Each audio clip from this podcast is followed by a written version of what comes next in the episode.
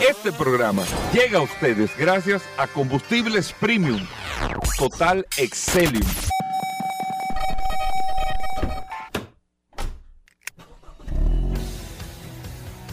Bienvenidos al programa número uno de movilidad en la República Dominicana. Vehículos en la radio. Bien amigos y bienvenidos a Vehículos en la Radio, señores, jueves, gracias a todos por la sintonía, ¿cómo va todo? Aquí en este espacio nosotros trayéndoles lo mejor de la información de esta industria de la movilidad, de todo lo que tiene que ver con este sector de vehículos en general en este espacio Vehículos en la Radio. Mi nombre es Hugo Veras, un honor estar compartiendo con ustedes en el día de hoy tantas noticias, tantas informaciones, tantas, eh, eh, tantos temas que están pasando en esta industria y más que como cada jueves tenemos varios colaboradores invitados aquí con muchas noticias y muchas informaciones para todos ustedes. Recordar el WhatsApp, una de las herramientas más importantes para bajar el estrés y para poder tener la comunicación, el 829-630-1990 829-630-1990, el WhatsApp de Vehículos en la Radio, de las manos de Paul Manzueta. Paul. Gracias, Hugo. Gracias, como siempre, por la oportunidad que me das de compartir contigo todos los días en este programa Vehículos en la Radio. Gracias, señores, por la sintonía. Un abrazo de manera inmediata a todos los que se conectan a través de la herramienta más poderosa de este programa. Vehículos en la radio, el poderoso WhatsApp 829-630-1990. Hoy un jueves sumamente espectacular, lleno de noticias, informaciones, novedades. Vamos a estar hablando de un tema que nos ayer nos tocaron a través de la herramienta más poderosa del WhatsApp sobre lo que el proceso de transformación y lo que está sucediendo en Toyota, algo que eh, para mí nunca se iba a ver en esta Nadie se lo esperaba, bien. Pero la verdad, Hugo Vera, que hay olas que se llevan a gente. Así que. Hay vientos que sí tumban Hay que tener cuidado con lo que tú dijiste. ¿Sabes qué es lo que pasa? No, lo que pasa es, vamos a hablar de ese tema. Yo tenía otro tema ahí, pero ¿usted sabe qué es lo que pasa? Y eso yo lo voy a hablar directamente para acá, la República Dominicana. Con muchos actores de muchos sectores. Y voy a hablar del tema de los vehículos, del transporte, todo esto.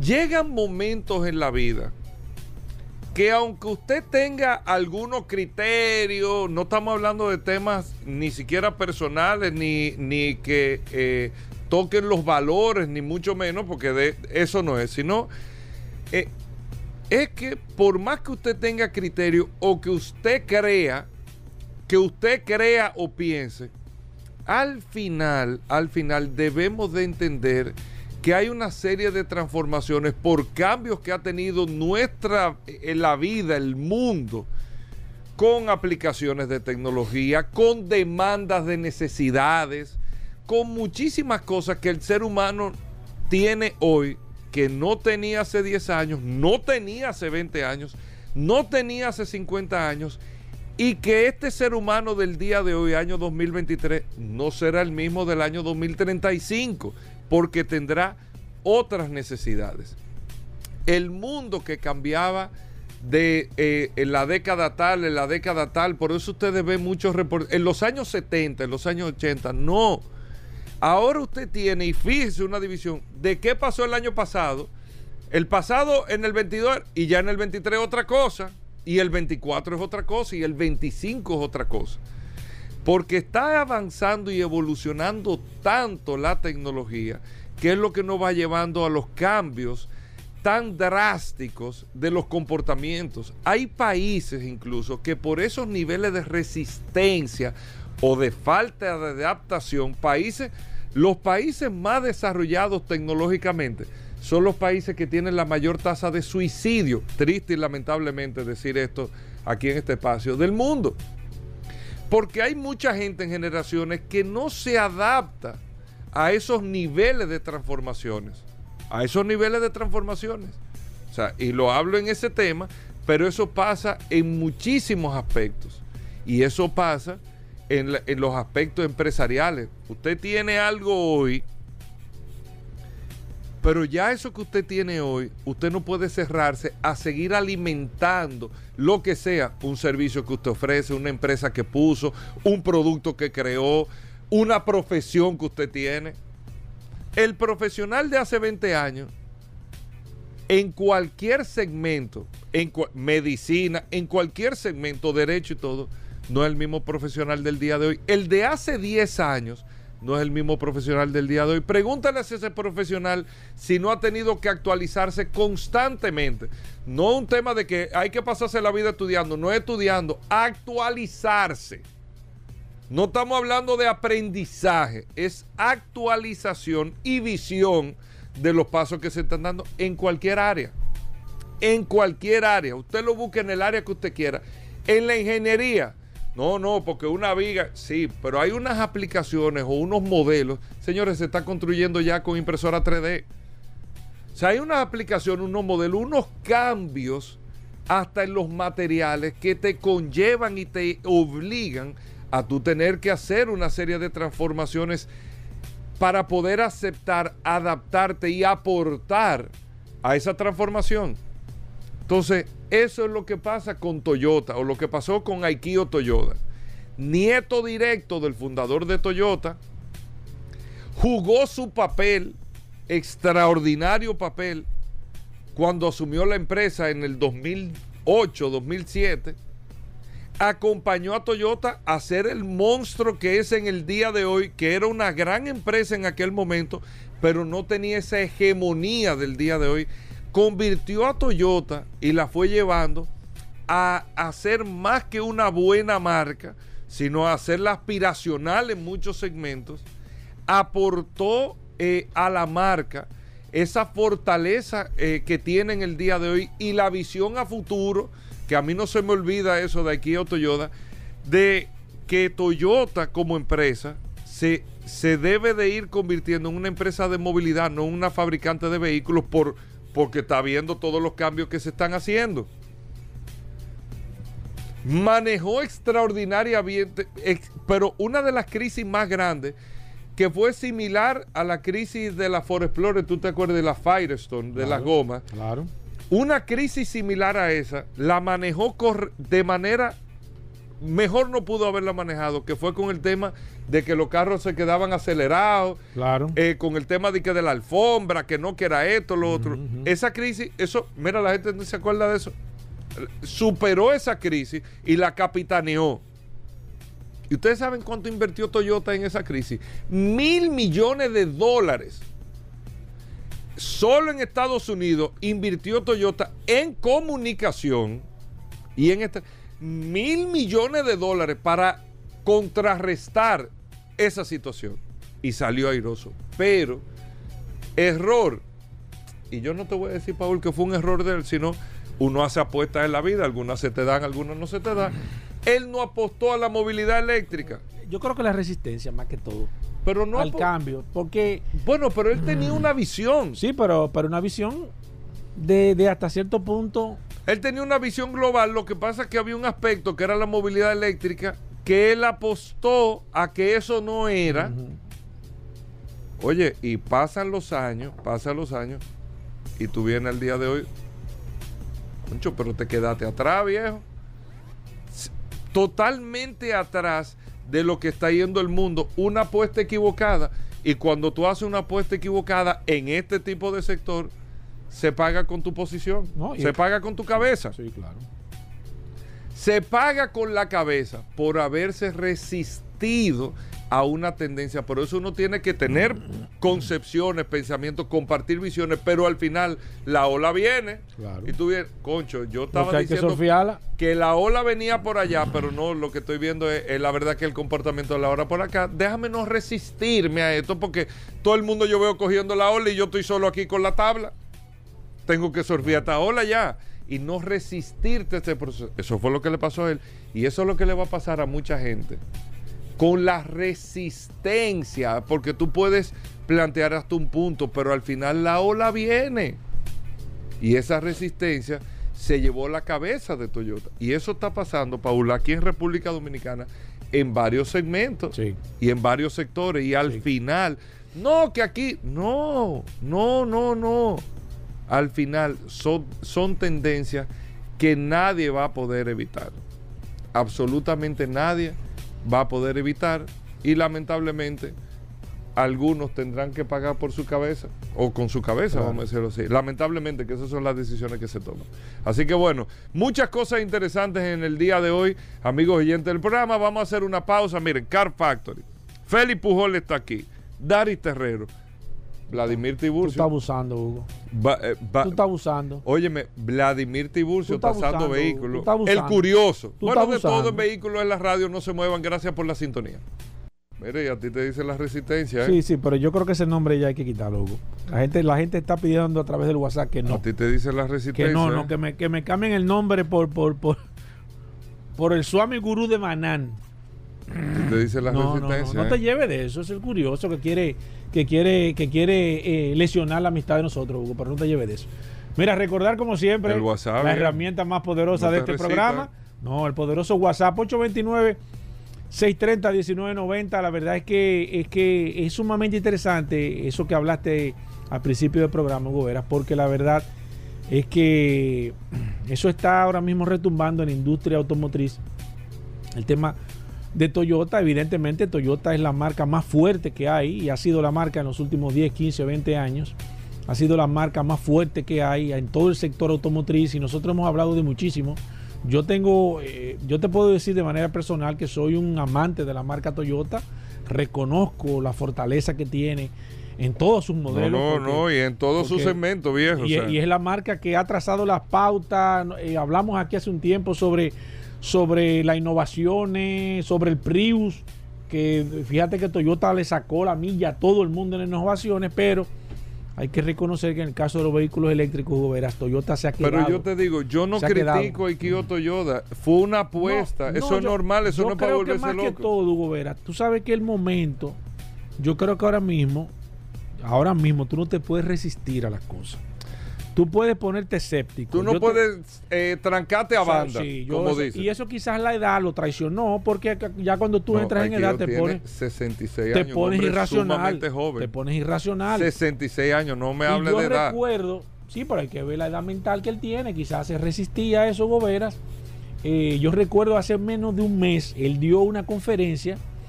óyeme, y el hombre, aunque dijo muchas verdades, acabó con el sector eléctrico, de los Sí, vehículos sí. eléctricos. Entonces, Eh, esa- eh, en esa conferencia los acá. ejecutivos dijeron, bueno, pero ven acá, ¿y qué es lo que estamos? No, que él está hablando de hidrógeno, que en 50 años vamos a... Tata, Sí. sí, póngale el agua al ¿Tú hombre. viste lo que que- dijo Aikido? Aikido Ponle el agua. No, el hombre, tú me el entiendes. agua, Entonces, bien. tienes que reconocer que hay un cambio. Bueno, Paul, vamos con noticias e informaciones. Vamos con los temas que tenemos para el día de hoy. Gracias, Hugo. Tengo un par de noticias, par de noticias que voy a dar interesantes. Eh, están reportando ya algunas automotrices, eh, todo lo que tiene que ver a nivel de bolsa de valores de los Estados Unidos, y siempre hemos hablado eh, bastante extenso sobre este caso. Eh, a propósito, haciendo un paréntesis, para las personas que me han escrito, ya tengo fecha para el próximo conversatorio, el segundo conversatorio que vamos a hacer sobre cómo comenzar a invertir en la bolsa de valores. Las personas que me habían escrito para que lo anotase o para que lo anotara, por favor envíenme de nuevo, póngame un recordatorio para yo enviarle toda la información de este próximo conversatorio, charla que vamos a tener en el próximo mes de marzo. Atención, solamente 20 personas. ¿eh? 20 personas. eh, tenemos un problema con de tamaño en el sitio donde realmente eh, lo ubicamos. No lo quiero hacer tampoco muy grande para poder tener oportunidad de que todas las personas puedan de manera directa participar, puedan preguntar, podamos hacerlo de manera personal. 20 personas solamente para este próximo, esta próximo charla conversatorio de cómo aprender a invertir en la bolsa de valores.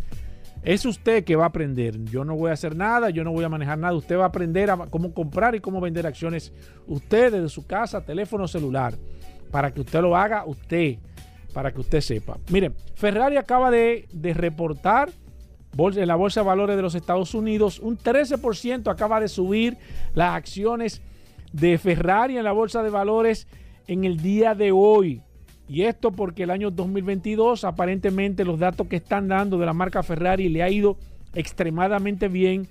Cosa rara porque en la Fórmula 1 no le fue muy bien. Sin embargo, hay que reconocer que Ferrari es Fórmula 1. Es, es, es, yo diría que el principal eh, emblema o, o, la marca más emblemática eh, en la Fórmula 1, aunque ha estado dando algunos eh, tumbos a nivel general. Dice que en el año 2022 eh, ellos entregaron 13.221 vehículos, un nuevo récord para la marca.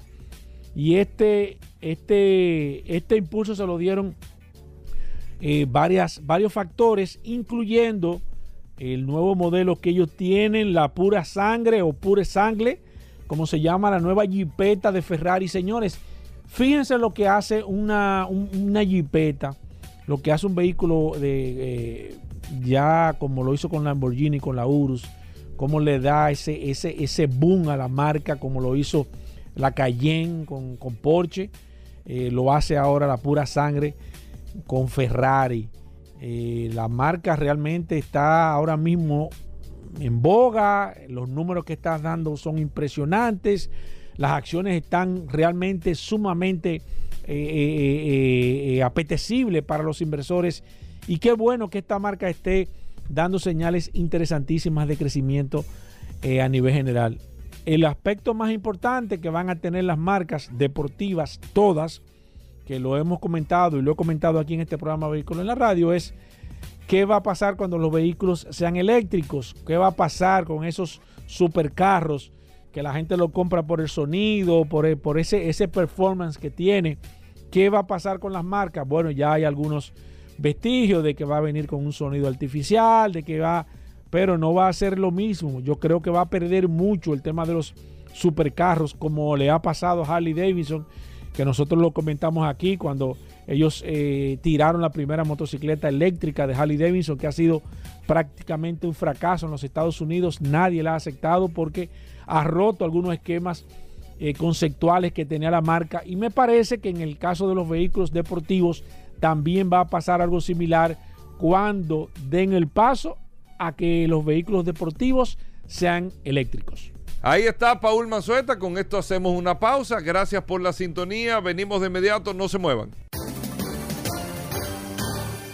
Ya estamos de vuelta, vehículos en la radio. Félix Pujol con nosotros, amigos oyentes de Vehículos en la Radio. Aquí está nuestro abogado de cabecera en materia de derechos a los consumidores, enfocado lógicamente al sector de vehículos. Félix Pujol viene todos los jueves a Vehículos en la Radio a orientarnos. Eh, y Paul, hay que decirlo, no le da de lado ningún tema, ¿eh? No, no puede meter. La pregunta que hacen por el WhatsApp. De frente que le entra la pregunta que hacen por el WhatsApp, Feli, yo compré este carro o me hicieron esta reparación o esto, lo otro, que sé yo cuánto, Feli, te, te orienta de una vez. Feli Pujol, bienvenido. Gracias, estimadísimo. Eh, jueves, jueves, ya empezó febrero.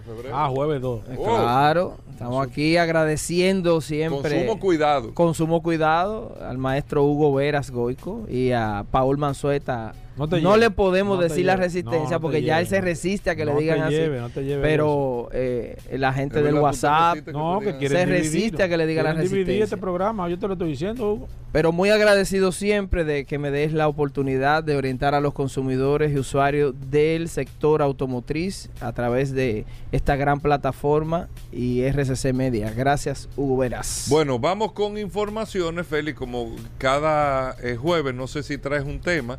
Eh, primero el principio y Paul, de una vez a los amigos del WhatsApp. Claro, vamos con preguntas a través del 829-630-1990. Si usted tiene alguna inquietud sobre su garantía, sobre su vehículo, sobre alguna situación que esté atravesando. Un tema de orientación al lo consumidor. Puede hacer, lo puede hacer a través del WhatsApp o a través de la línea telefónica el 809-540-165. Así mismo, 829-630-1990. Adelante, Félix Pujols. Bueno, y tenemos dos temas. Uno que tiene que ver con una noticia que para mí es bastante importante que da Proconsumidor en el día de ayer a propósito del tema de las informaciones que manejan de cara a los ciudadanos, que en este caso son eh, reclamaciones, eh, eh, los usuarios frente a la administración pública, esas personas que interponen reclamaciones ante Proconsumidor Proconsumidor ha dicho en el día de ayer que tendrá un- una, una plataforma digital que agilizará los procesos en Proconsumidor. Esto es muy importante porque más que de información también es de eficacia y de eficiencia frente a los ciudadanos. Esta plataforma servirá, según dice Proconsumidor, para que los consumidores den seguimiento en tiempo real y que no tengan la necesidad de trasladarse de manera presencial a ninguna de las sucursales a nivel nacional.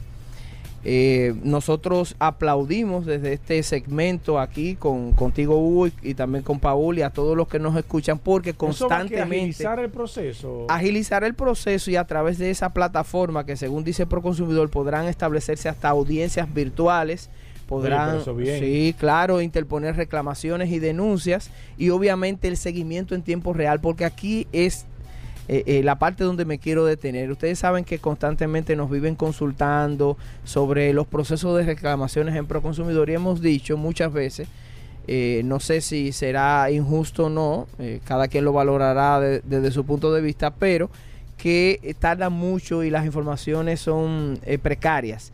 Entonces, muchas veces la autoridad está trabajando, pero no tiene la manera eficaz ni eficiente de divulgar los resultados. Esta plataforma promete, según dice Proconsumidor, reitero, que va a dar información en tiempo real al consumidor usuario para saber el trámite, el proceso y el estatus actual en tiempo real, repito, sobre sus procesos de denuncias y reclamaciones, lo cual para mí resulta maravilloso porque estamos en pleno siglo XXI, en la era de la información, y no puede ser posible que eh, los consumidores y usuarios que tienen procesos que de por sí, por el- los trámites y plazos legales que establecen las leyes, duran mucho y que encima de eso no se le dé la información. Así que aplaudimos a Proconsumidor con este avance que dice que entrará en vigencia a partir del 13 de febrero.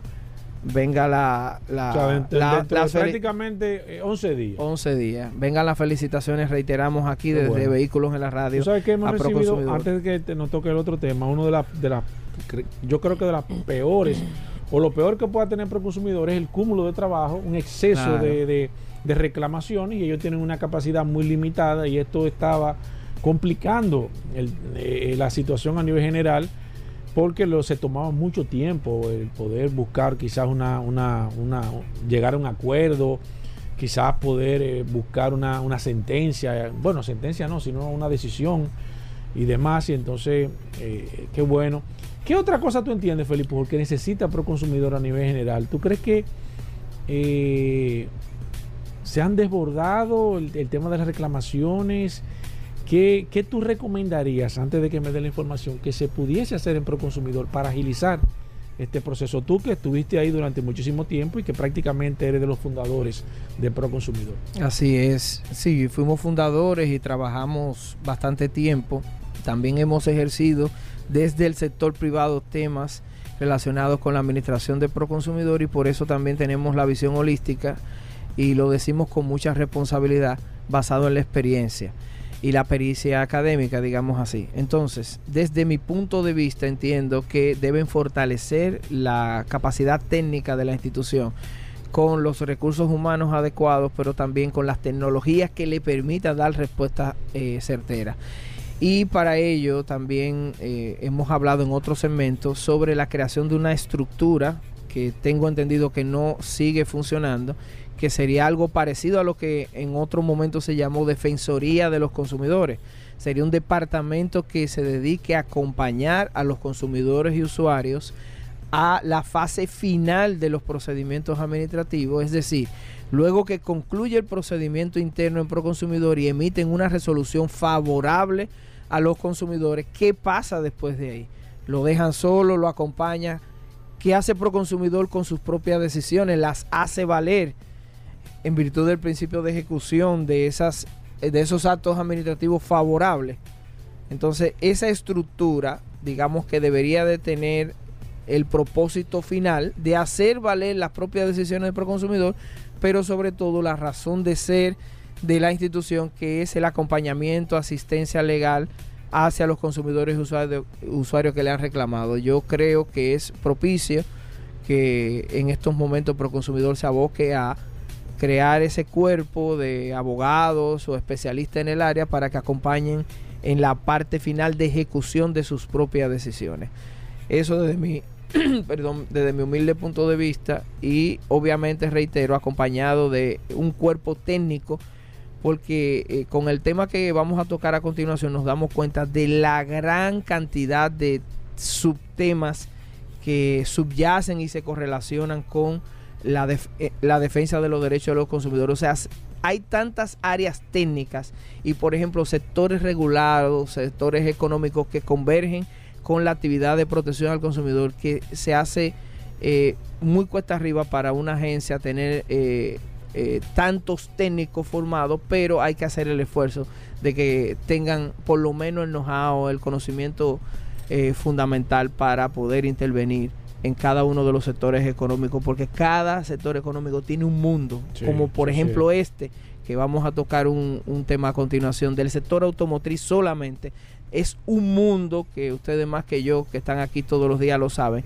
Y los técnicos de Proconsumidor deberían de estar a la vanguardia para poder tocar los temas del sector automotriz y poder defender a los consumidores de, de este sector. Me, Tú sabes que se me ocurre ahora, antes de que toquemos el otro tema, Félix de que ellos pudiesen quizás contratar a personas externas, aunque no trabajen de manera directa. Por ejemplo, especialistas en el sector automotriz, que tengan personas que aunque no trabajen de manera fija o directa, sí lo puedan llamar o lo puedan consultar en caso de que puedan tener alguna situación para tratar de agilizar. ¿Tú me entiendes? O sea, aquí en el sector automotriz hay muchísimas personas que pueden quizás servir en caso de que se necesite agilizar algunos procesos o buscar información y demás, y así tener en diferentes sectores a nivel general.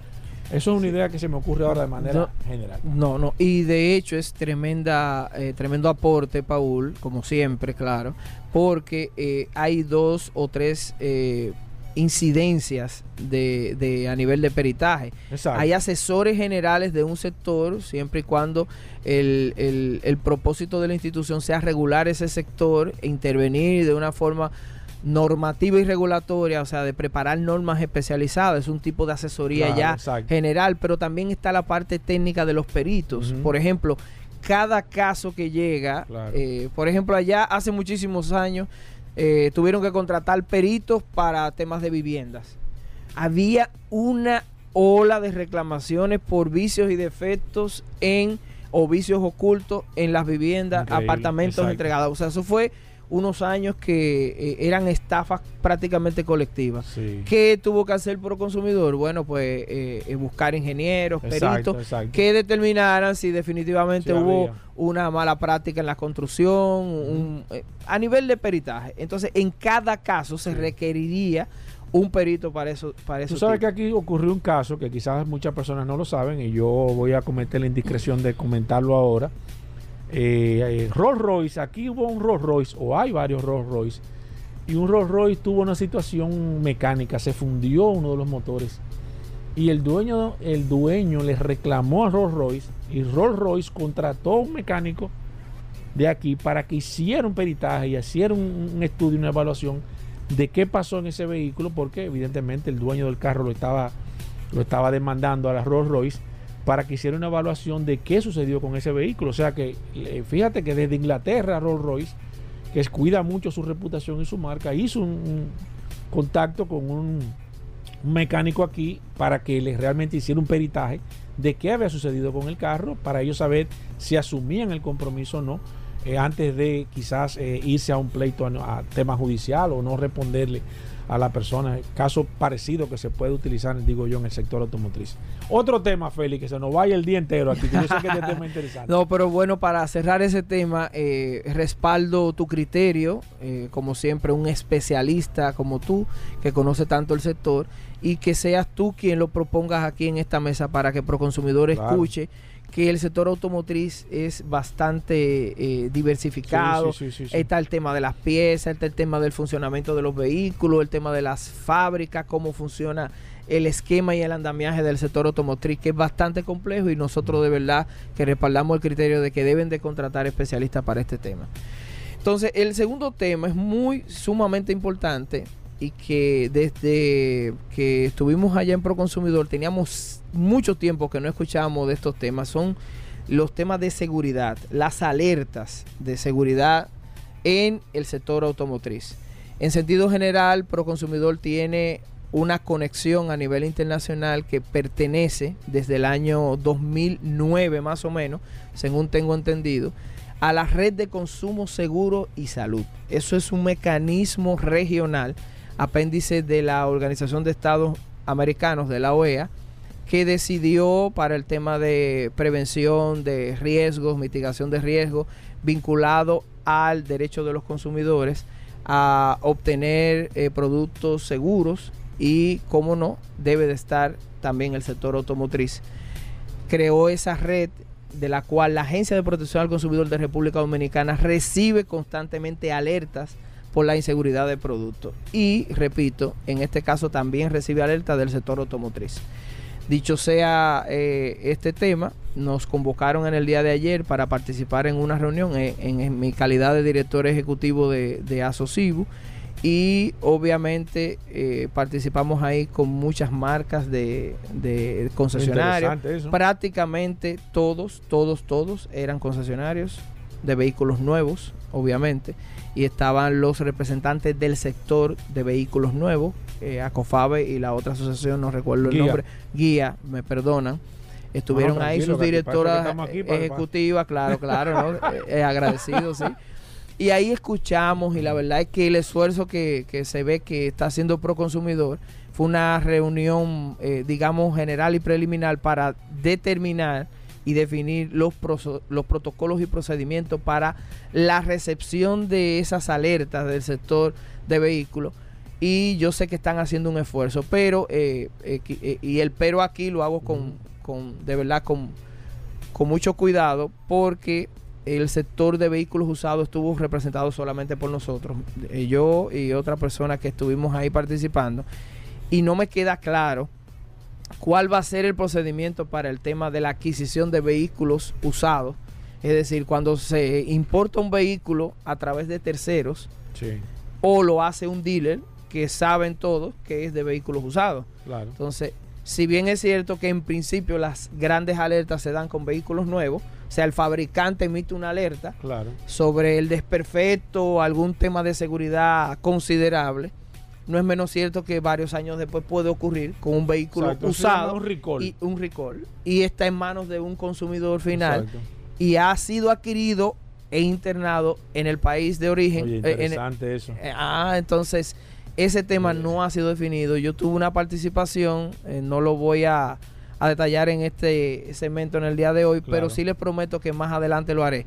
Lo que quiero es concluir y llamar a la atención a las autoridades. Eso, va a abrir muchas... Claro, muchas compuertas ahí de un temas jurídicos y técnicos y los procedimientos y protocolos que se han de tomar cuando está en manos de un tercero una consumidor final o que el vehículo ha sido importado por un dealer y no a través de un concesionario.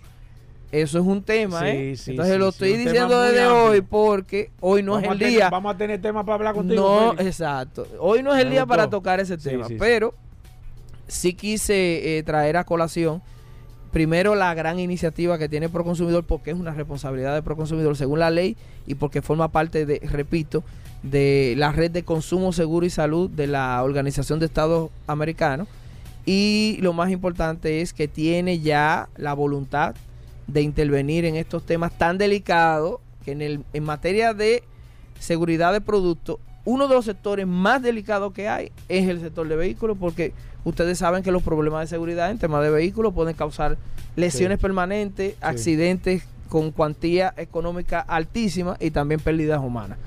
De manera que nosotros saludamos a Proconsumidor por su iniciativa, pero quisiéramos nosotros también desde ya eh, pedirle a Proconsumidor que, que vaya pensando en el protocolo y el procedimiento de los consumidores finales que importan vehículos, que tienen el derecho de hacerlo, y también de los dealers que traen vehículos usados y que puedan tener algún tema de seguridad, de alerta de seguridad, y que tengan que necesariamente llevarlo al representante en República Dominicana de cada una de esas marcas. Mira, vamos a abrir las líneas eh, y nos va a dar solo tiempo a solamente hacer un par de preguntas a través también del WhatsApp 829-630-1990. Eh, la verdad es que el tema ha estado sumamente interesante. Félix Pujol Jerez y vamos a tener temas que tocar contigo bastante interesante porque estos, estos temas yo entiendo que van a trascender mucho más de lo que realmente uno, uno se imagina porque uno sabe que hay muchas cosas detrás y lo más importante de todas estas decisiones que se van a tomar es que todo lo que se tome va a ser en beneficio del consumidor. Eh, y la verdad es que eso es sumamente interesante. Mira, tengo aquí a través del WhatsApp que me escribe, me dicen, hace, hace tres meses compré un Jeep eh, Prado 2017 y el dealer no me ha entregado la placa. Me dice que hay muchos problemas en la DGII y los policías me dicen que el dealer no ha pagado los impuestos. ¿A quién le creo? ¿A la DGII o a la policía?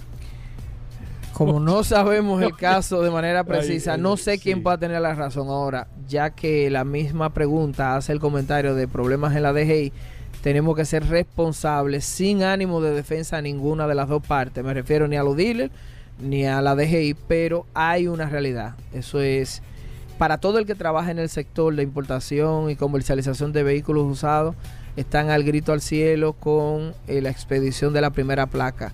Se están tardando demasiado. Ha habido un esfuerzo enorme por parte de los funcionarios de la DGI.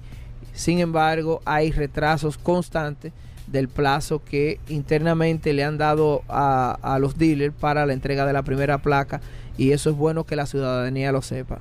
No necesariamente todos los casos que por ahí se anden eh, mencionando es por deficiencia de la DGI, no podemos decir eso, pero creo que en su mayoría los que los dealers que pertenecen a las asociaciones que sí pueden canalizar esas quejas a la DGI tienen mucho tiempo ya quejándose por la, la ineficiencia de la entrega de placa en el tiempo que se ha establecido por parte de ellos mismos. Así que a los consumidores entiéndanlos también. Yo sé que ustedes están en el defecto de que no se le han entregado la, los documentos. ¿Qué ha pasado ahí, Felipe? ¿Por qué está tan lenta? Y hay que reconocer, como tú dices, y, decir las cosas como son. Eh, entendíamos que el proceso de la pandemia, bueno, es verdad, una situación, pero ya entiendo que las cosas se han ido normalizando, sin embargo, recibimos constantemente temas de queja con la Dirección General de Impuesto Interno, con la agilización, placa, oposiciones y demás que está muy lento. Se ha desbordado, no tiene capacidad de la DGI, eh, eh, tiene problemas en el sistema. ¿Cuál es la situación real? Porque hay muchas quejas. Yo te estoy hablando de ese, de ese tema, pero constantemente nosotros recibimos quejas con personas que tienen varios meses esperando sus situaciones, traspasos, eh, oposiciones, situaciones y, y, cosas que se deben de tomar de acuerdo a la ley entre 24 y 48 horas duran un mes. Bueno, vamos a ser responsables y lo más preciso posible porque el tema es eh, multi, multifactorial y un poco complejo, pero digamos que las principales causas fueron unas malas decisiones que tomó la DGI centralizando a través de la oficina virtual la entrega y la expedición de las primeras placas. Retiraron de los muelles la, eh, la expedición de las primeras placas a los concesionarios y dealers autorizados. Me refiero a que antes en cada muelle o puerto eh, estaba habilitada la capacidad de expedición de la primera placa y lo cerraron. La DGI eh, lo había anunciado eso hace meses y se fue desmontando el proceso, pero fue prácticamente de golpe y porrazo con el objetivo. ¿Qué alternativa se buscó? La alternativa fue única, centralizarlo todo a través de la oficina de la López de Vega, oficina virtual, y es un tema insólito desde el punto de vista de la gerencia del Estado, porque eh, eh, la centralización es la excepción y la descentralización debería de ser ¿Y la cuál fue el motivo que ellos, ellos había un tema de caos según ellos alegan y la verdad es que aquí hay que ser responsable de que hay muchos dealers que en aquel en aquella ocasión Parece que eh, había un tumulto de, eh, muy grande, eh, había desórdenes y la DGI tomó la decisión, pero esa no es la excusa, porque la generalidad no es así. Y los dealers se quejaban y se quejaban de que estaban durando demasiado tiempo, pero antes funcionaba mejor. O sea, si lo expedían en los muelles, debieron de continuar eso hasta que tuvieran controlado, controlado la, el futuro paso, que sería la expedición por la oficina virtual. Pero eso es un caos. O sea, a final de año, vamos a decirlo aquí, miren, eh, ya lo voy a decir como director ejecutivo de Asocibu y como parte interesada. Pero, aunque ustedes no lo crean, todavía, todavía, de las ventas de las ventas de la feria pasada de Navidad. No, no, tú estás relajando. Hay muchísimos casos que no han sido cerrados en la DGI de expedición de primera placa que se vendieron. Vehículos que se feria. vendieron en la feria y no han sido cerrados. Y esto trae como consecuencia, y mira que yo no, yo no toco este tipo de temas, pero ya me lo preguntaste, y esto Claro. es orgánico y lo estamos haciendo con, con responsabilidad. Pero de frente, como dice Hugo también. Hasta los bancos se han visto perjudicados Claro. por el tema Lógico. del cierre de los expedientes Lógico. por la expedición de la primera placa. O sea, Lógico. esto es un tema que no solo está afectando a los dealers, está afectando al consumidor final que adquirió el vehículo en Navidad y otros antes de la feria de Navidad Sí. y no se le pedido de la primera placa y los bancos tampoco pueden cerrar los expedientes desde el punto de vista financiero. Oye, Entonces, esto está afectando y yo creo que al director general que tiene todas las mejores intenciones y de hecho nos consta cómo ha instruido y dispuesto desde hace muchísimos meses que se agilice, incluso que se reduzca a, a un plazo de tres días la expedición de la primera placa porque yo han dado siete días laborables para los dealers y sin embargo es meses que está, están está durando. tomando. Félix, la gente que se quiera poner en contacto contigo, ¿cómo lo puede hacer? Arroba Félix Pujol y arroba Consumo Cuidado RD por Twitter e Instagram. Con muchísimo gusto y obviamente a través de la plataforma más poderosa de este programa, la herramienta del WhatsApp de Vehículos en la Radio. Bueno, ahí está, Felipe. Paul. ¿Cómo te seguimos? Consumo cuidado. Arroba Consumo Cuidado RD y arroba Hay que Félix tener cuidado para escribirle. Ey, ¿cómo así? No, no, no. Ey, la gente del WhatsApp que Ey, siempre me, sí, está fuerte, Sí. está me fuerte. Pide orientaciones. Estamos... No, y el dúo de la historia que siempre está ahí Ey, también. Le no, escriben a Felipe siempre, Pujol siempre se están consultando. Aquí todo el mundo se Los consulta. chicos de Car Factory Esta, que esta vienen es como momento. la, esto es como, como el doctor corazón. Así mismo, así mismo. Gracias, Felipe. Por tu teléfono para cualquier información. 809-604-2926. Estamos por ahí también. Adicional a la herramienta más poderosa de este programa, el WhatsApp de Vehículos en la Radio. 604. 2926. Venimos de inmediato, amigos oyentes, no se muevan. Ya estamos de vuelta. Vehículos en la radio. Bueno, nuestros amigos de Car Factory con nosotros, la radiografía automotriz. Geraldo y Jorge por acá en la cabina, Car Factory. Recuerden que estos jóvenes hacen unos trabajos extraordinarios para eh, que usted pueda conocer el néctar de cada uno de los vehículos que están aquí, los modelos en particular, hacen sus evaluaciones. Car Factory en YouTube, Car Factory RD en Instagram, ustedes lo pueden seguir también. Geraldo, Jorge, bienvenidos al programa. ¿Qué tenemos para hoy? Muchas gracias, Hugo y Paul, por este espacio que nos dan todos los jueves y un saludo a todos los oyentes. La radiografía de hoy es para un carro que cinco años después de su cambio de generación vendió un millón de unidades. Fue también el carro del momento aquí en República Dominicana y en 2017 fue el primer SUV en ganar el coche europeo del año. Además, de un dato muy importante, actualmente represe- representa el 65% de, la comp- de las ventas de la compañía en el viejo continente. ¿Cómo? ¿Tiene ¿Cuál alguna es ese? idea de cuál es este modelo? No, no, estoy fuera de. Bueno, se trata de Peugeot 3008. ¿Cómo? Peugeot 3008, un 3008. SUV francés Joder, que salió al mercado ahí. En 2008, convirtiéndose en el tercer producto de Peugeot en llevar el nombre 00, primero con el 1007 y después seguido por el 4007. Y si bien su primera generación no fue un gran éxito, sí tuvo algo en lo que fue pionero y es algo muy atípico, que fue el primer vehículo híbrido diésel de todo el mercado. Ajá. Su primera generación en 2012, cuando salió, funciona- funcionaba con la tecnología que combinaba el motor eléctrico, pero a la vez con un motor diésel. Se llamaba Hybrid 4.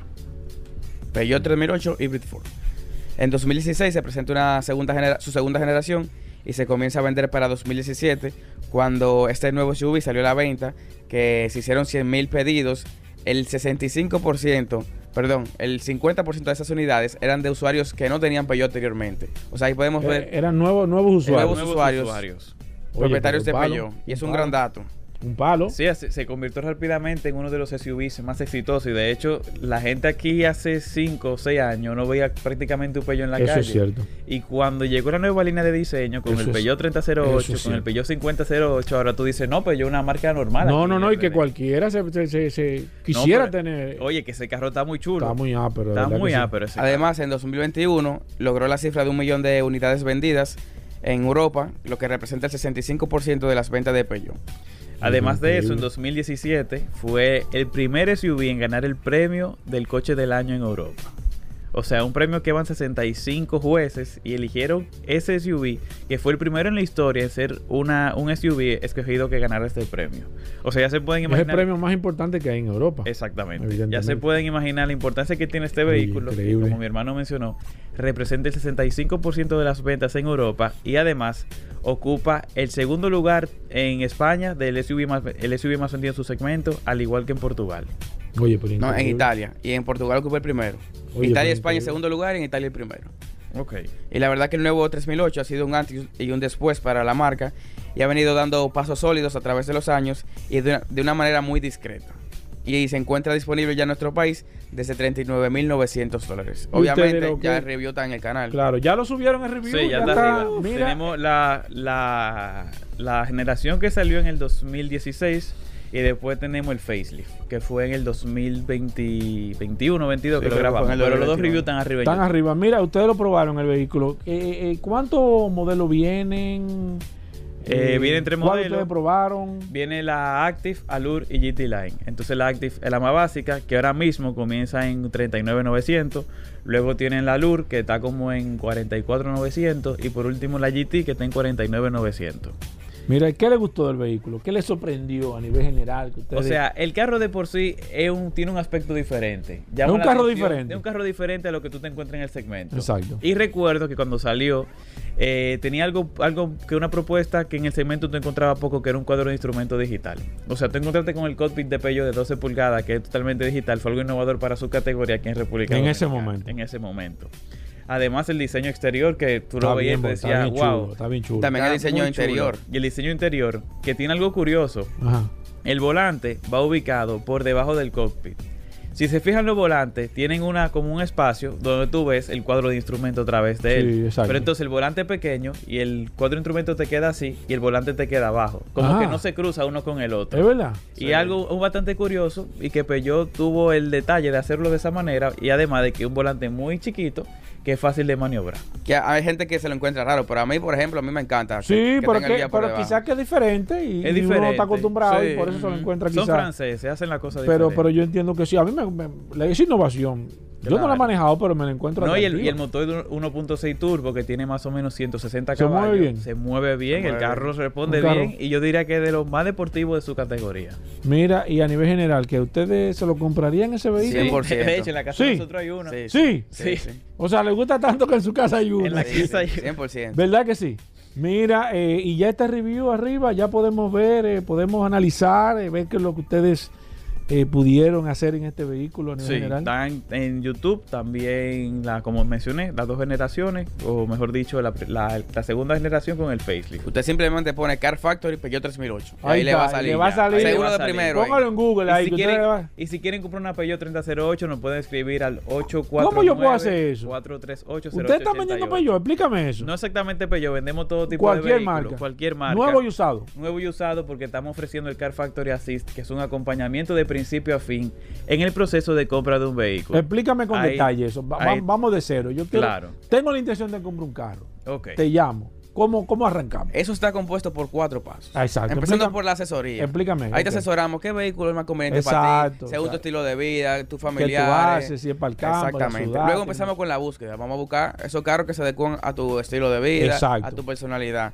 Por último, certificamos el carro de la mano de Vladimir, Vladimir Tiburcio. Eh, Le hace, le hace, le hace- le aseguramos hace que ese carro sea el mejor de las mejores opciones. Bien. Y por último, el pago. Ahí te ayudamos con, Con financiamiento, financiamiento, financiamiento, todo, todo. ¿Verdad? todo, todo. Es una herramienta completa. Ya sea nuevo usado, Oye, o sea, está pensado para Ya que no puede andar vida que, dando vueltas como un chivo loco, No, no, buscando, no, no, de no. que visitando 100 dealers. Esta es la 100 forma carros. más segura de comprar un carro aquí en Mire, ¿y cómo me pongo en contacto con...? Al con- 849-438-0888. Espérate, que estoy manejando. Eh, repíteme de nuevo el paso. 849 849 438 438 08 08 88. 88. Ahí le pongo los chicos de Car Factory. O Y Car ya, Factory. o Car. Factory, y Ahí, ya. automáticamente. Y si no, usted no está buscando un carro, grábelo como quiera. Porque si alguien necesita, usted dice, usted se lo recomienda. Claro. 849 438 438 08 88. 0888. Bueno, El chicos, Car Factory Assist que hace la compra de tu no vehículo haga un negocio fácil. Sin, sin consultar Car, Car Factory. No lo haga. No lo No haga. lo haga. Fácil, No lo haga. seguro y confiable. Bueno, ahí está el segmento de Car Factory. Síganlos, recuerden en Instagram, arroba Car Factory. y también eh, en YouTube, eh, en, Insta- en Instagram Car Factory RD, ¿cierto chicos? Exacto. Y en YouTube arroba Car Factory. Vamos a hacer una pausa, venimos en un momento. Ya estamos de vuelta. Vehículos en la radio. Bien, y de vuelta en Vehículos en la Radio, gracias a todos por la sintonía. Daris Terrero con nosotros, la ley 6317. Daris Terrero siempre nos trae un artículo, una información sobre la ley y es un servicio que se hace para que todos podamos conocer este nuevo marco legal para el tránsito y la movilidad, la, ley 6317 de tránsito, transporte y movilidad. Daris Terrero está aquí con nosotros, vamos a ver qué tenemos en el día de hoy. Gracias Hugo, gracias Paul, agradecer siempre la oportunidad que nos brindan de llegar a toda la audiencia de vehículos en la radio, por acá por la más interactiva Sol 106.5 y este segmento que hemos denominado Dari Terrero hablando sobre la ley 6317, esta norma que rige la movilidad, el tránsito, el transporte terrestre y la seguridad vial en República Dominicana, que en este momento lo hacemos ya a manera de orientar, eh, a manera pedagógica, aquí no colocamos nuestra opinión con relación a cada uno de los, de los artículos de la ley, sino que nos dedicamos única y exclusivamente a que la gente entienda, a que los conductores entiendan, la población en sentido general con- conozca cada uno de los artículos que contiene la ley 6317, porque es una ley que abarca todo, todo el tema. Es una ley transversal a la- al comportamiento social dominicano. Cuando digo transversal es que implica todo el extracto social de la República Dominicana. ¿Por qué? Porque todos los dominicanos o todos los ciudadanos de alguna manera nos desplazamos, ya sea peatonalmente, ya sea a través de un vehículo, ya sea a través de, uno de los sistemas de transporte que tiene el país, pero no transportamos y eso o nos trasladamos y eso significa que de alguna manera tenemos responsabilidad conforme al tema de la movilidad, conforme al tema del tránsito, conforme al tema del transporte y sobre todo del tema de la seguridad vial. Incluso para aquellas personas que de alguna manera no se movilizan de su casa, pero sí realizan actividades que pudieran eh, estar implicando el tema de la movilidad, también esto implica me refiero específicamente a aquellas personas que realizan construcciones informales en su casa y que de alguna manera obstruyen la, la- vía con la colocación de materiales y agregados. Eso también tiene que ver. Y hoy yo voy a abordar un tema eh, que para mí resulta eh, muy pertinente porque la República Dominicana ha adoptado una es como una costumbre o una modalidad que es un poquito desagradable y que nos coloca ante la opinión pública internacional y, ante el ciudadano eh, internacional, es decir, ante otros países como personas que no hemos avanzado, no hemos avanzado en nuestro en nuestra sensibilidad, en nuestro modo de comportarnos y es la responsabilidad que tiene cada persona a la hora de de presenciar o ser parte de un accidente de tránsito donde hayan lesionados. Y es que la práctica que se ha adoptado, que cuando ocurre un accidente de tránsito en República Dominicana, y por ejemplo, ese accidente de tránsito involucra una, un vehículo de bienes y servicios y que ese bien y servicio o producto esté dentro del vehículo, eh, la gente no procura prestar asistencia, sino que procura el vandalismo eh, asaltar y es y, lo hace como manera de chiste, como si se tratara de una acción graciosa y no lo es. Y es que la ley en el artículo 310 establece que toda persona que presencie, que conduzca un vehículo de motor y que presencie un accidente de tránsito debe detenerse y prestar auxilio a, los, a las personas lesionadas e incluso llamar al 911 para que esa persona pueda ser atendida. Eh, es decir, es una responsabilidad que la ley coloca sobre el ciudadano. Obviamente que esto va a ser muy discrecional porque no es una obligatoriedad. Va a depender de alguna serie de elementos, sobre todo en el caso de, de la sensibilidad que tenga la gente. En mi caso, yo, cada vez que presencio un accidente, si las condiciones del tránsito me lo permiten, yo me detengo y hago y hago las previsiones, si tengo que prestar ayuda, si tengo que llamar, es decir, no ahora, siempre lo he hecho. Y es, importante porque eso habla muy bien de que en cualquier momento Dios nos libre, cualquiera puede ser víctima de eso.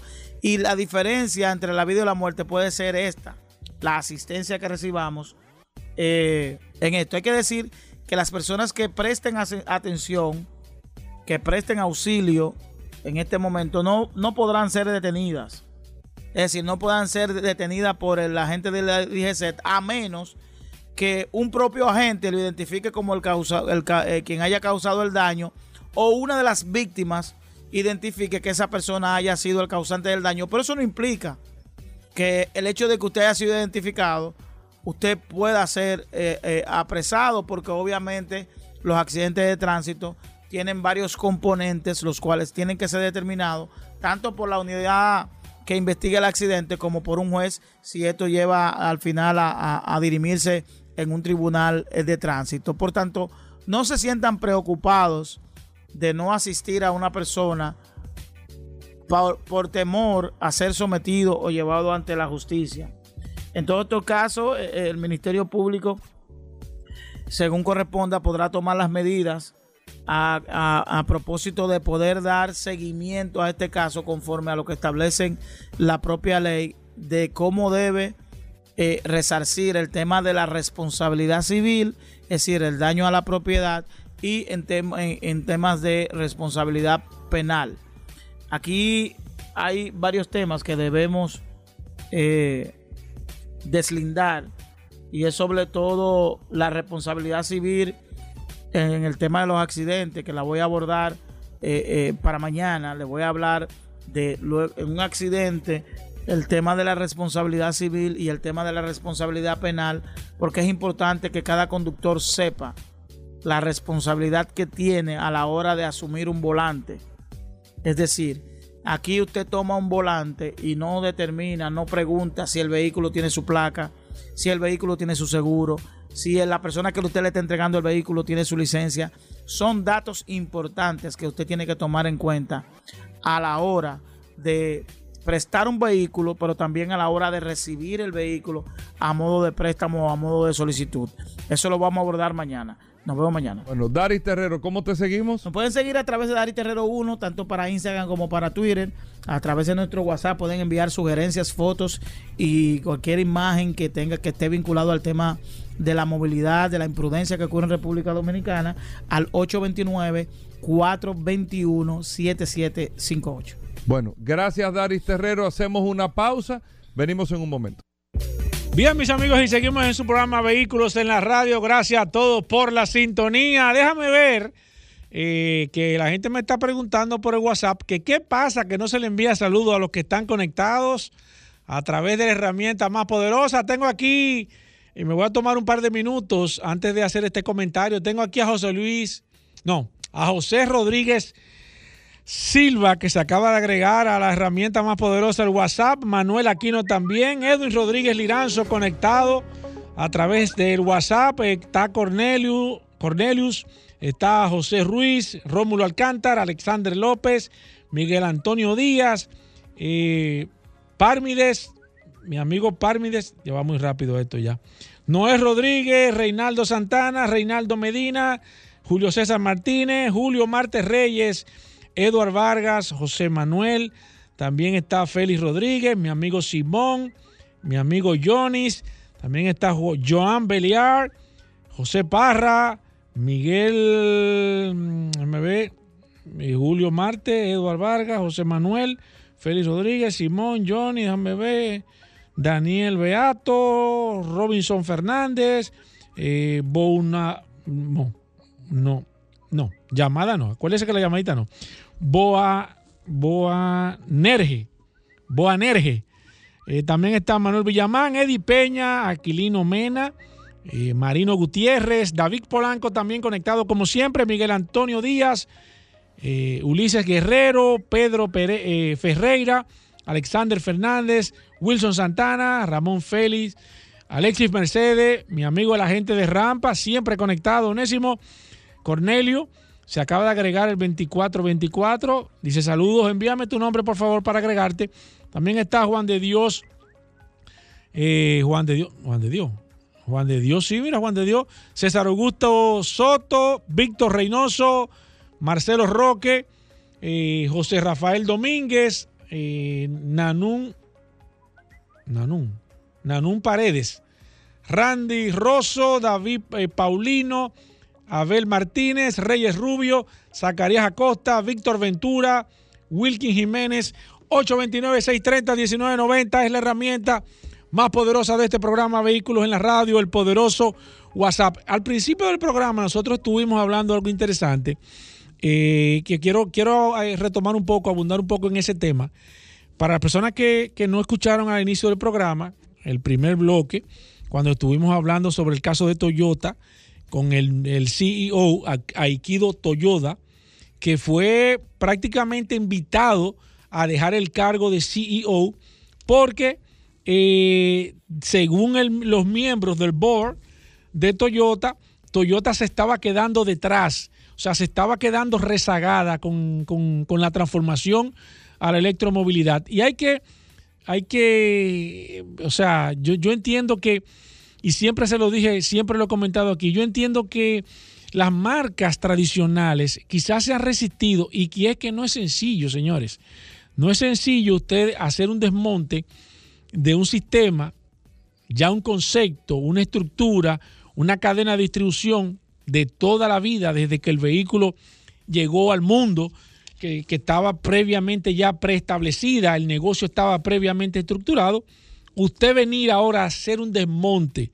No solamente cuando usted maneja un vehículo eléctrico, tiene que cambiar su forma de manejar, la forma de cómo usted echa combustible, la forma de cómo usted acelera, eh, sino que usted también tiene que cambiar todo el concepto de la mentalidad que usted tenía, borrar eso, y no es tan sencillo, uno se resiste, se resiste eh, al cambio. Entonces, ¿Qué pasó con Toyota, con el CEO? Bueno, siempre estuvo en contra de los vehículos eléctricos, siempre estuvo eh, hablando de que era muy rápido el proceso de transformación, de que las marcas iban a sufrir un colapso, de que no había estructura, de todas las cosas que todo el mundo sabe y con razón, porque hay que reconocer que él tenía razón en su momento, pero lamentablemente había una realidad. Las marcas de vehículos eléctricos y las marcas que están trabajando, que están eh, entregando modelos, que están haciendo proyecciones, evidentemente están gan- ganando cada día mayor participación del mercado. Eso estaba preocupando al, al- al todos los miembros del board de, Toyota hasta que lamentablemente tuvo que salir de- de- de la presidencia o de la dirección de Toyota en estos casos. Vamos a ver a Toyota en los próximos meses eh, muy agresiva con el tema de los vehículos eléctricos de manera unilateral.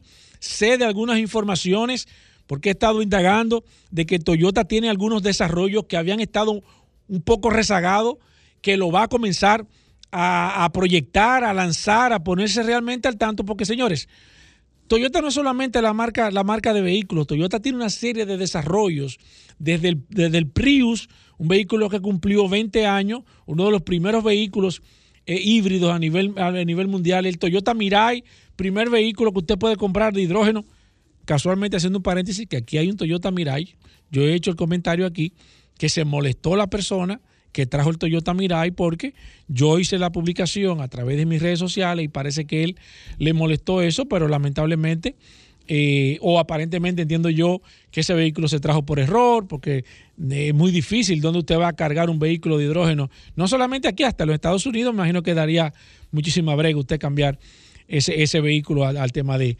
del- de- de- de poder recargar la pila de hidrógeno. Y además, Toyota estaba, eh, Toyota, el CEO de Toyota, estaba apostando al hidrógeno que se ha comentado aquí, nosotros lo hemos comentado, el hidrógeno va a ser el futuro, pero el futuro no va a ser un futuro corto, no va a ser un futuro cercano.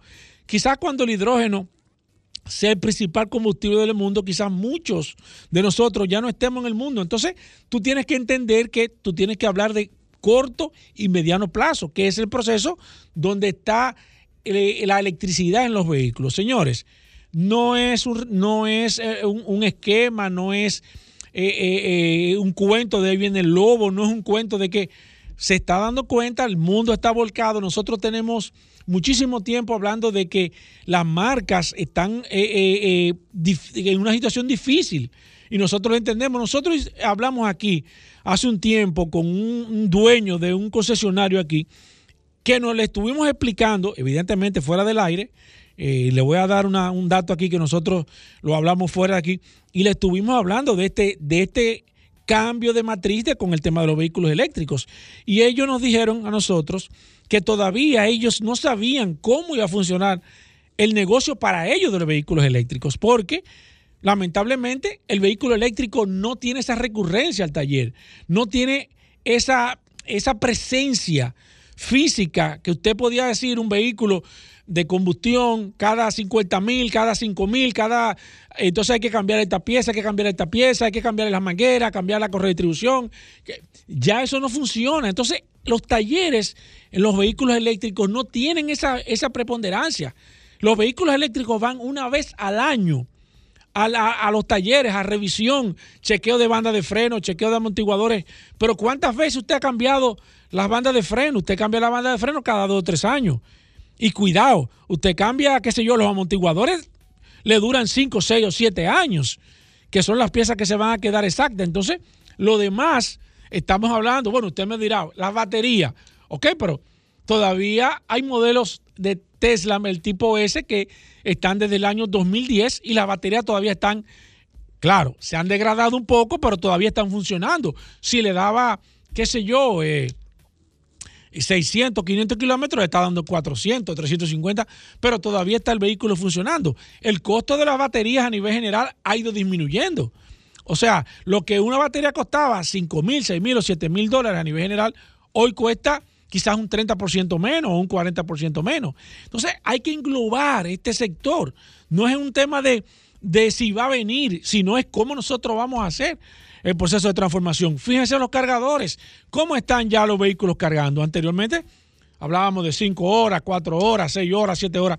Ya estamos hablando de una hora, 45 minutos. O sea, el proceso se ha ido adelantando, evidentemente, a nivel general. Entonces, es, es, es, es una realidad. Y aquí, y hay que tener en cuenta, señores, cada día, cada día, y yo entiendo también a las marcas, no es fácil usted deshacerse de una estructura de negocio que usted tenía.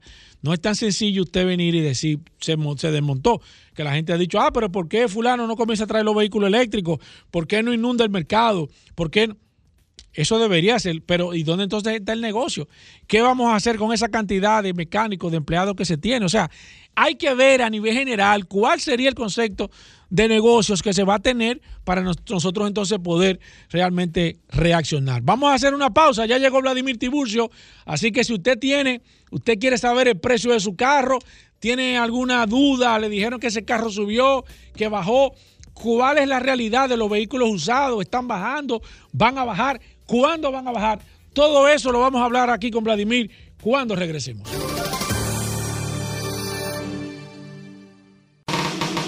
Estamos de vuelta. Vehículos en la radio. Comunícate 809-540-1065.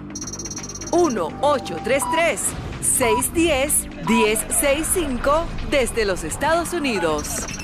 Sol 106.5, la más interactiva. Bien, amigos oyentes, de vuelta en Vehículos en la Radio. Gracias a todos por la sintonía. Vladimir Tiburcio, vamos a empezar a tasar vehículos aquí en Vehículos en la Radio. Vladimir, bienvenido, nuestros amigos de VT Automóviles, VT Avalúos. Recuerden que Vladimir tiene su empresa de tasa, tiene su dealer, pero tiene una empresa y es tasador autorizado para su vehículo. Si usted va a comprar un vehículo, usted va a invertir 500 mil, un millón, dos millones de pesos en un carro, táselo primero. Táselo para que usted, más que una tasación, es una evaluación. Bueno, Vladimir no explicará ahora. Es una evaluación bien profunda para que usted tenga de ese carro que tú vas a comprar el precio, el precio real. O sea, porque un carro usado, recuerden que no se parece a otro usado. O sea, usted puede tener dos carros similares del mismo año, el mismo color, pero tienen kilometrajes diferentes, condiciones mecánicas diferentes, condiciones de pintura diferentes, de interior. Entonces, eso tiene un valor. Para que usted sepa el precio real, Vladimir le hace su tasación. La tasación cuesta 100 dólares o su equivalente en pesos con la tasa del momento y listo. y usted sabe lo que, lo que está comprando. Y si vas a vender tu carro, yo te recomiendo, llama a Vladimir, tásalo y ya tú tienes tu documento para quien tú le vayas a vender. Mira, yo lo estoy vendiendo en tanto, mira la tasación de Vladimir y así tú puedes robustecer tu negociación. Vladimir, bienvenido, cuéntanos un poco de este servicio. Saludos Hugo Vera, Paul Mansueta y las personas que escuchan el programa todos los días, en especial los jueves de tasaciones, que solamente tiene que escribir o llamar por las diferentes vías con marca, modelo y año y le vamos a dar un rango de precio de ese vehículo que usted quiere comprar o quiere vender. ¿Por qué yo tengo que comprar un vehículo previamente ya evaluado por ustedes, Vladimir? ¿Por bueno, qué? porque nosotros vamos a chequear todo lo que tú necesitas saber de ese vehículo. O sea, nosotros vamos a hacer más que una tasación, nosotros hacemos es, es un- una asesoría para compra. ¿Qué incluye ese, esa, ese informe de, de- de asesoría? Bueno, la verificación mecánica, el chequeo, el chequeo computarizado, prueba de manejo, historial del vehículo en los Estados Unidos, historial del vehículo aquí en el país, si fue comprado y utilizado aquí, si tuvo choque, si no lo tuvo todo lo que tú necesitas saber antes de tú hacer esa inversión. Es como yo le digo, si ya tú hiciste la inversión y compraste y ahora resulta que tienes una situación, ya sigue usando tu vehículo. Lo ideal es hacer esto de manera preventiva. Eh, y, y quiero que, eh, eh, Paul, nosotros somos pioneros en este sentido. O sea, somos la única compañía que hacemos, que hacemos esto. O sea, tú, tú tienes decidido comprar un vehículo en este momento, tú te pones en contacto con nosotros y nosotros vamos a hacer un levantamiento de información de ese vehículo, de todo lo que puede tener ese vehículo y lo vamos a plasmar en un documento. Incluso te vamos a hacer algunas recomendaciones si decides comprarlo y lógicamente eh, va a arrojar un precio final de venta. O sea, somos pioneros en este sentido. Ya no hay razón, no hay excusa para tú decir, compré un vehículo, me engañaron, resulta que ahora me doy cuenta que el vehículo fue salvamento, fue ahogado en los Estados Unidos, o le bajaron la milla, o de repente fue chocado y no me lo dijeron. O sea, ya no hay excusa.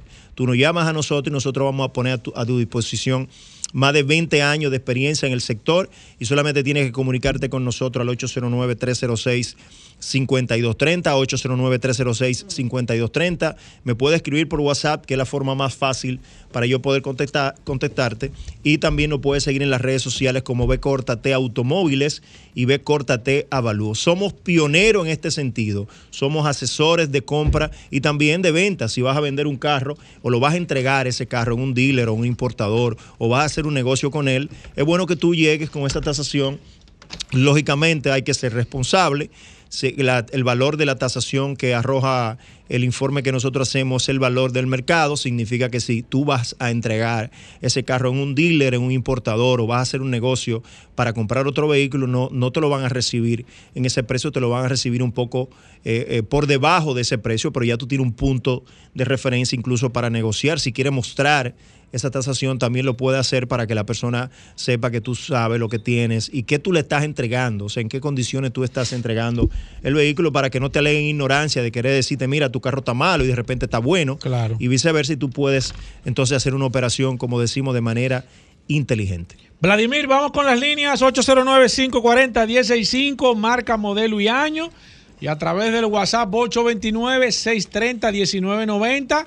Eh, eh, recuerden que por el WhatsApp usted me puede escribir, solamente escribir, y por eh, la línea telefónica, si usted quiere saber, nos puede, se puede comunicar con nosotros. Mira, una Volvo XC60 T5, año 2014, Vladimir. Eh, entre 35 y 38 mil dólares. Voy con esta. Buenas. Sí, buenas. Sí, una Montero, la Mitsubishi Montero, la carrera, la línea, aquí en la sierra, Eh, excúseme, una Caregato diésel, de, de gasolina, la gasolina, ¿qué año? límite 2002. Eh, repítanos el año. 2002. 2002, la Caregato, Vladimir. Eh, 350, 375. Voy con esta. 809-540-165, el precio de tu carro. Buenas. Sí, el Accord 2017, el Sport Special Edition. Si está en buenas condiciones, o sea, si no es un carro salvamento, entre 800 y 850 mil pesos. Buenas. Buenas. Sí. Una Prado 2011 diésel, la BX. Una. BX 2011 dice la BX. es una guagua de 25 o 27 mil dólares. Mira, a través del WhatsApp eh, nos dice aquí este, la señora Ana Tapia, una Rexton 2013 de Eh, tres filas de asiento, Vladimir. Hay que ver si una 2.7, pero asumiendo que sea una 2.7 2013 entre 750 y 800 mil pesos. Perfecto, voy con esta. Buenas. Buenas. Sí, buenas. Sí, adelante, maestro. Eh, una Hyundai Santa Fe 2013. Santa Fe 2013. Entre, bueno, si es, la- si, es la- si es motor normal, o sea que no es GDI, entre 750 y 800 mil pesos. Buenas. Buenas. Sí, buenas. Sí.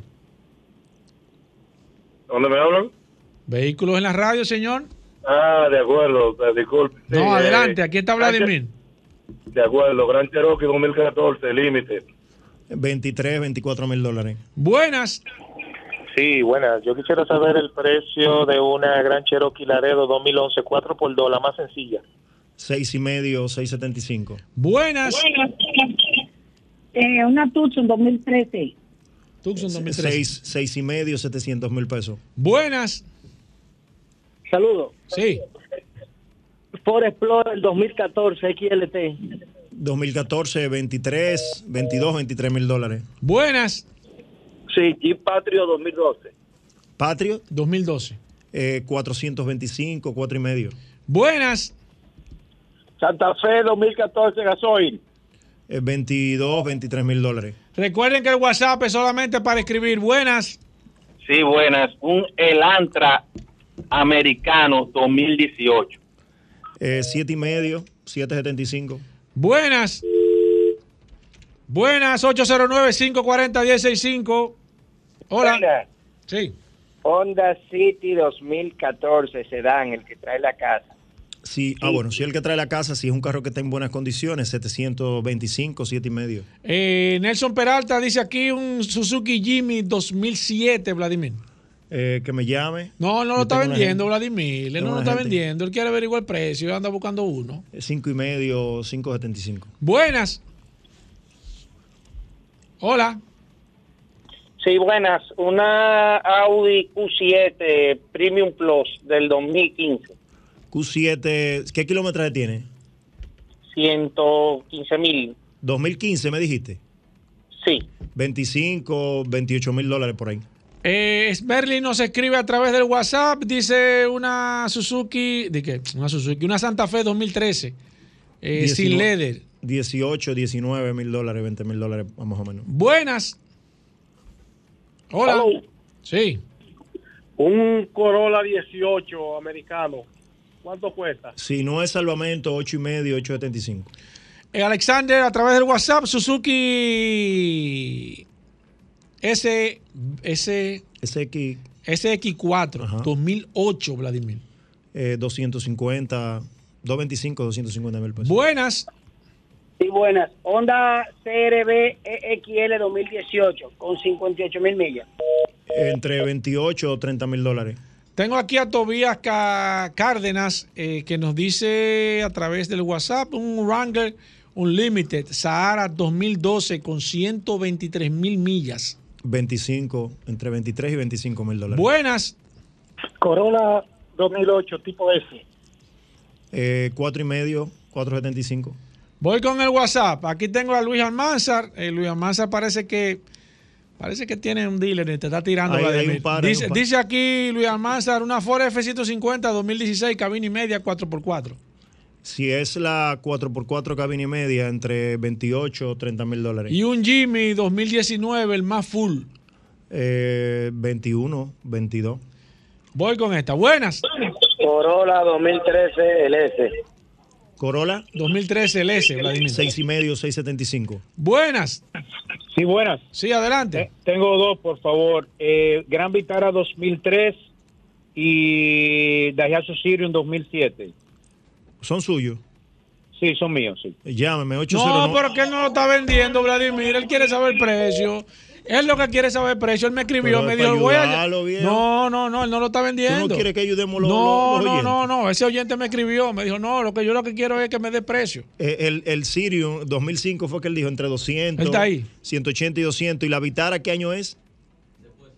La Vitara es 2008. Lo asustaste, La Vitara Vladimir. 2008, 2, 2 y medio, 275. Mira, Juan Faña, que se acaba de agregar aquí al WhatsApp. Bienvenido, Juan. Dice una de Terius 2005. Eh, que él quiere comprar una. También Eh, que me llama. Ah, sí. No, tú, tú tienes, tú tienes, Ah. tú no tienes. Es una, Ay, él quiere comprar una me 2005. ¿Por llame, dónde Eso es difícil. De 2005, si es que aparece 225, 250 mil pesos. Buenas. Sí, gracias, buenas. Un Jeep Compass 2013 y una Nissan Pathfinder 2014. Pathfinder 14 entre 14 y 15 mil dólares y el, el, el, El- el Patrio 2013. El Patrio 6, entre 5 y medio, 600 mil pesos. Pero- ay, excúseme, señor. Excúseme que le cerré. Llámeme de nuevo, por favor. Excúseme. Eh, Wilkie Jiménez dice aquí un Corolla LE 2017, color negro.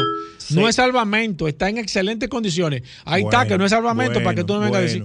No, no. Llámame, no. si es bueno, tuyo no. ese carro, no, bueno, no, que aquí hay que los clientes no, traen, no están bregando con salvamento. No, que tú dices Seis. que si no es salvamento. 6, 6 y medio. Que me llame. Ese es Voy una con esta. Buenas. Tucson 2010, versión americana. Una- Tucson 10, 2010, versión americana. Entre 380 y 425. Edwin Cepeda dice Hyundai Cantu 2020 con garantía de Magna, 52 mil kilómetros, Vladimir. 23, 25 mil dólares. Buenas. Sí, buenas. Sí, adelante. Honda Accord 2013 EXL V6. Americano. Sí. Si no es salvamento, 7 y medio. Entre 7 y 7 y medio. Que no son salvamentos los clientes que llaman aquí, Eh. Vladimir. Ricardo nos dice aquí una Fortuner 2019 diésel, Vladimir. Que me llame, dile a Ricardo. Pero Eso te no- ven acá, papo. Pues esto, esto hay 2000 que hacerlo de allá. Pero 2019, contrátate este programa para ese 10. programa de allá.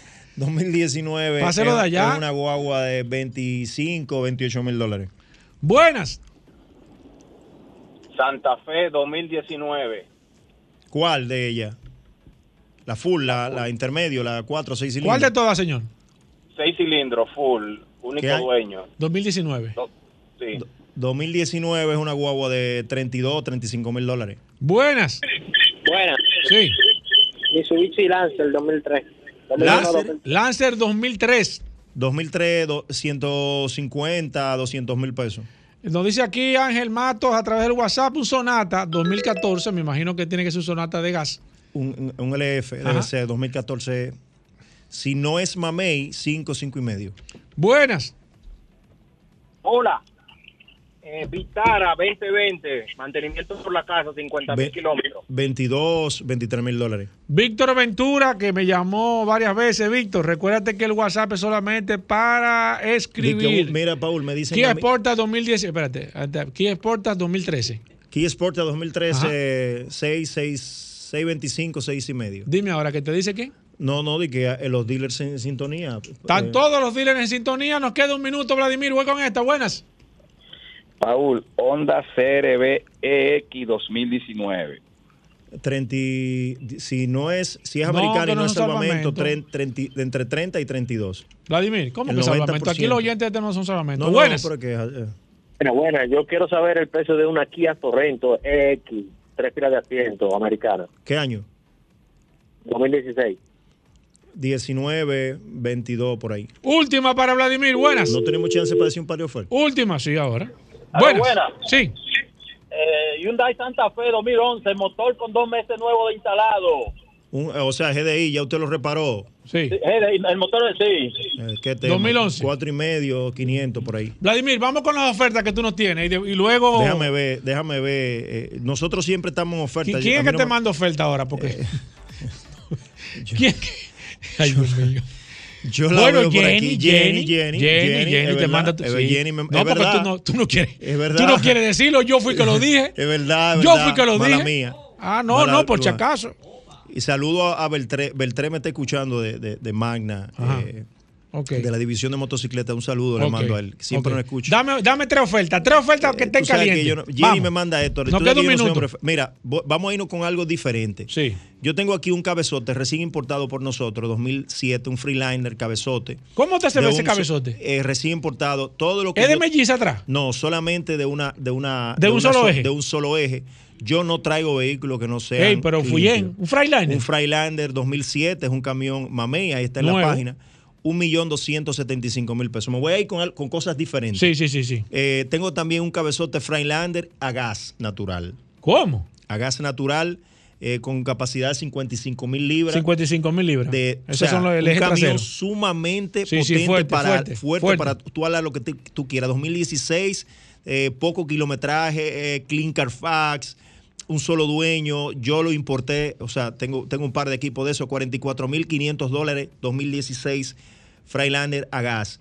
Eh, déjame ver, El para irme en, último, esa el último. en esa línea. Ah, bueno, una Hyundai Stare, vehículo de trabajo, estoy diciendo. Sí, aquí, sí, pa- sí, pa que Vehículo para resol- salir a resolver. para buscar comida. 2018 Hyundai Stare, también importada por nosotros, o sea, conocemos el historial, eh, premium, 1.550.000 pesos. Repito, Hyundai Stare 2018, 1.550.000 pesos. Hyundai eh, Freelander 2007 de un solo eje, 1.275.000.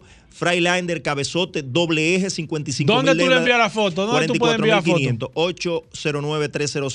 809-306-5230. Recibimos vehículo como parte inicial. Si no tienes el completivo, también te ayudamos con el tema de financiamiento. Puedes entrar a la página y ver en supercarros.com el inventario que nosotros tenemos. Si tienes un vehículo en este momento que quiere utilizar la plataforma de nosotros de venta, te pone en contacto con nosotros, nosotros vamos a revisar ese vehículo porque tenemos que garantizar una serie de cosas al futuro cliente, pero sí te podemos ayudar a hacer esa venta completa, de la A hasta la Z.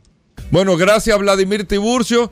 Recuerden, vete a automóviles, vete a avalúos para tasar tu vehículo. Paul, nos quedamos también aquí. Muchas preguntas a Claro que través sí, del nos vamos a WhatsApp. quedar, como siempre, Gobera, siempre contestando preguntas.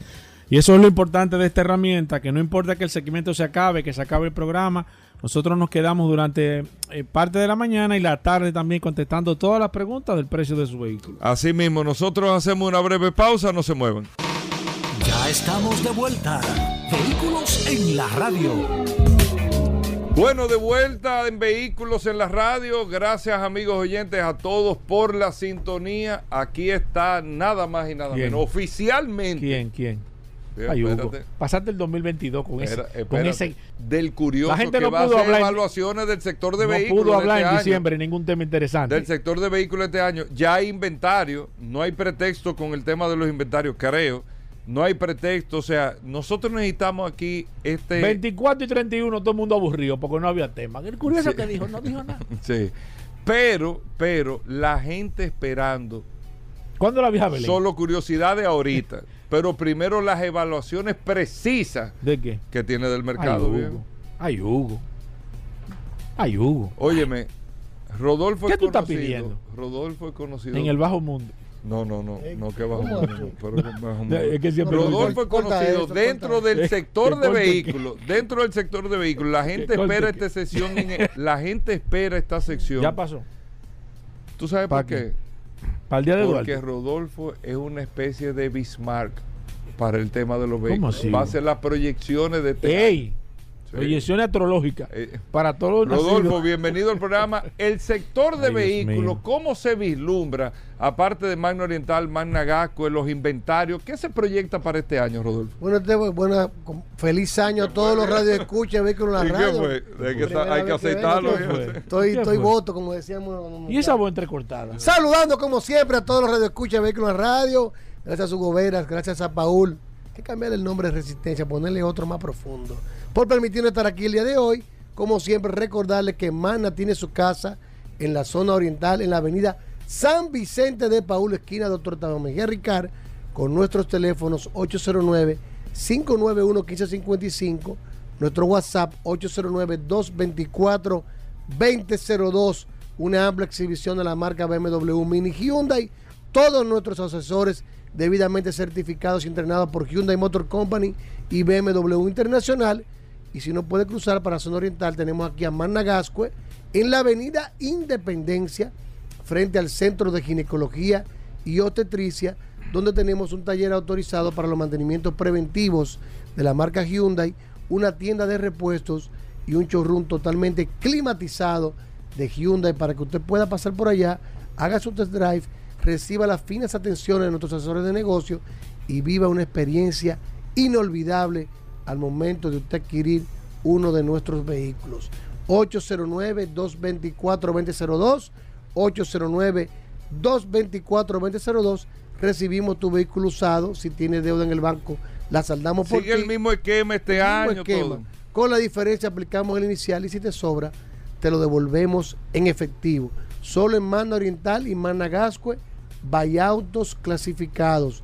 809 224 2002. Y bueno, Gobert, este va a ser un año muy interesante. ¿Cómo tú ves el mercado? La mayoría de los importadores ya van a mantener inventario disponible, lo que dinamiza lo que es la competencia y las ofertas que vamos a tener que estar ofreciendo. Y nosotros nos caracterizamos porque más que un vehículo, nosotros vendemos servicios.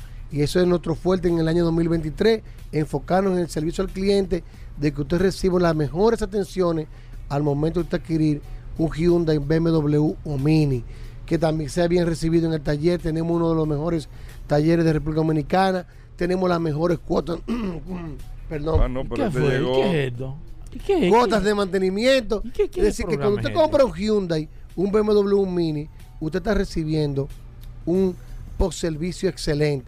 En la marca BMW, recuerde que los primeros tres años o 40 mil kilómetros de mantenimiento están totalmente incluidos en el precio. Y en BMW tenemos varios modelos para entrega inmediata, igual que en Hyundai y Mini también. Llámenos 809-224-2002, 809-224-2002. Hugo, Vamos arriba. Hugo, Rodolfo. Hugo. ¿Y ya esa fue la proyección? Hugo. Esas son las proyecciones, un año bueno, buena, Hugo. con muchas oportunidades y que usted pueda adquirir su Hyundai BMW Mira, Mini. Llévate de mí.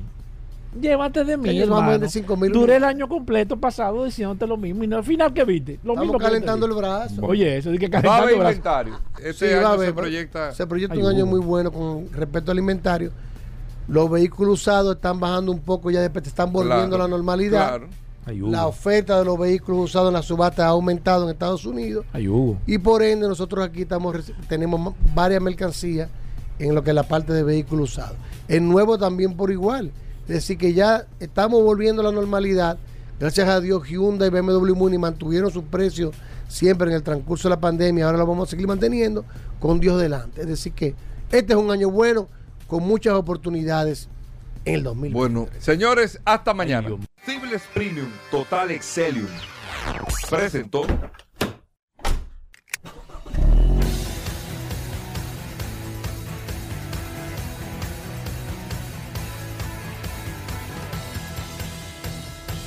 Vehículos en la radio. Sol 106.5, la más interactiva. Una emisora RCC Miria.